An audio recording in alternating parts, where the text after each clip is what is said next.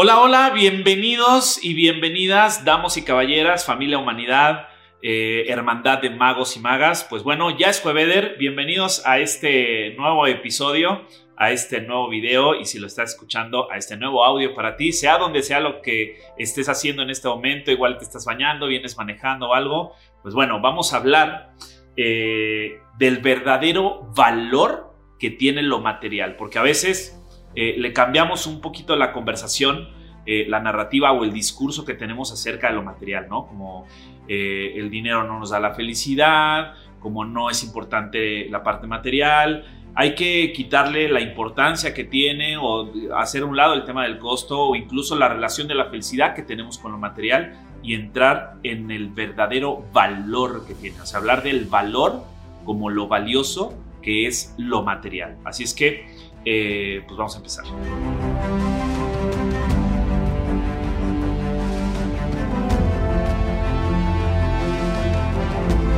El verdadero valor de lo material lo vamos a encontrar en aquello que nos genera eh, algo que podemos disfrutar. O sea, es decir, que lo material está hecho o nosotros deberíamos de resignificar la creencia que tenemos de lo material, esa es mi propuesta, ese es mi muy interesante punto de vista, resignificar la propuesta, el paradigma, la creencia o la cartografía que tenemos acerca de lo material en relación a lo no material. ¿Qué es esto? Que esto nos va a ayudar a no gastar a lo estúpido. O sea, llegar en una línea de nada más comprar por comprar, nada más porque me gustó, es como en realidad generar conciencia de que eso material que voy a adquirir, eh, un auto más grande para mi familia, una pantalla más eh, de mayores pulgadas.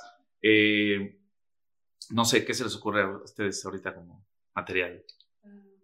Libros. Una, ah, acumulación de libros. Una acumulación de libros. O sea, cositas que finalmente son materiales para que le demos ese objetivo a ese material que lo voy a adquirir con el objetivo de lo no material.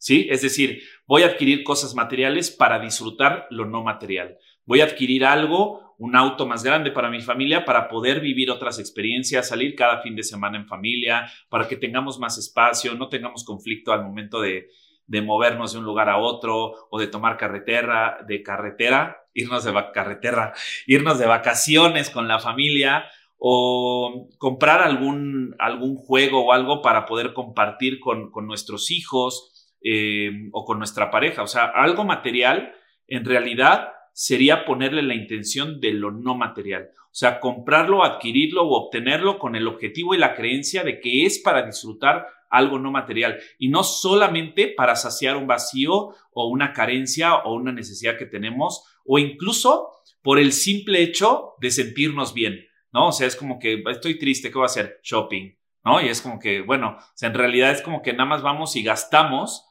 y la gente luego por eso gasta en cosas que no, eh, no producen un cierto placer posterior y no sé si te ha pasado, a ver si me compartes en los comentarios cómo lo has vivido tú, pero es bien interesante darnos cuenta que en este punto yo he visto a muchas personas y conozco a mucha gente y a mí también me ha pasado que compro algo y de pronto llegamos a casa y es como que esto me pasaba antes, ¿no? Llegaba a casa y yo, ¿por qué compré esto? ¿No les pasó a ustedes? Como que, ¿qué chingados lo compré? ¿No? O sea, ¿de qué me va a servir? ¿Para qué? Y es como que, y tal vez, y ni siquiera son cosas que necesitamos. Algunas cosas tal vez las necesitemos, sea por necesidad, pero el punto y el objetivo no es traducirlo a, a porque me falta, porque lo necesito o porque simplemente me gusta, sino meterlo en una línea en la que le pongamos una intención a eso material para lograr compartirlo y disfrutar lo no material, la compañía, las relaciones, una experiencia que pueda generar mayor satisfacción en nuestra vida cotidiana y con las personas con las que compartimos la mayor parte de nuestro tiempo. Así es que bueno, cuéntame tú cómo lo has vivido y cómo lo has experimentado, esta relación con lo material, cambiando, resignificando, eh, cambiando la creencia, el paradigma, la cartografía, resignificando ese, eh, esa parte de la relación material hacia lo no material. ¿Cómo crees que sería tu vida eh, intencionando las cosas materiales con el objetivo de poder hacer con eso una experiencia diferente en lo no material? Eh, espero tus comentarios, me encantaría eh, leerlos, escucharlos. Y pues bueno, eh, invitarlos, ya saben, como siempre, piquen a a todos los botoncitos, las notificaciones, la campanita, dale like, suscríbete, comparte esta información si es que es de valor para ti, como esto, valor material para lo no material, justamente lo que estamos hablando.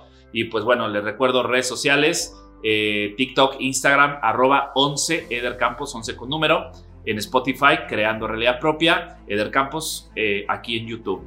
Les mando un fuerte abrazo, mucho amor, muchas bendiciones, pero sobre todo mucha magia. Disfruten este fin de semana y nos vemos el próximo jueves. Chao, chao.